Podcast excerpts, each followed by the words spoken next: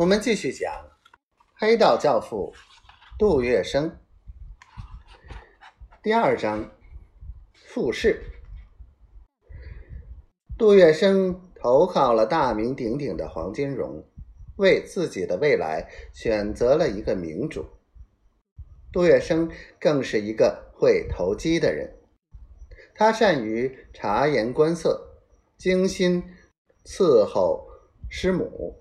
黑夜擒贼具有胆量，渴望发财的梦也越做越大。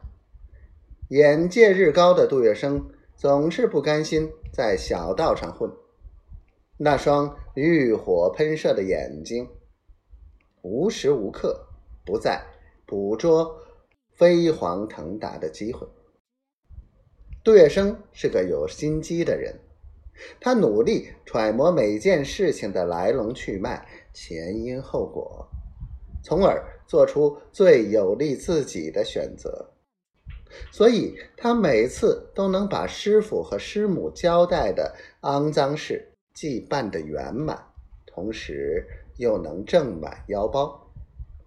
他的地位自然在黄公馆也就水涨船高。第八回，游公馆亲慕黄大亨，华总探发迹巡捕房。杜月笙尽管入了青帮，找了靠山，但是入帮并不能解决吃饭问题。杜月笙从小东门出来后，天天在外和瘪三们混在一起，最后没饭吃时。就跑到恒大水果街的袁山堡那里混口饭吃。俗话说得好，瓦片儿也有翻身的一天。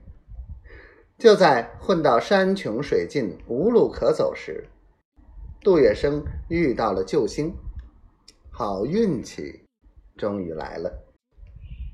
一天，他在闲逛时遇到了一个老相识，此人叫黄振义。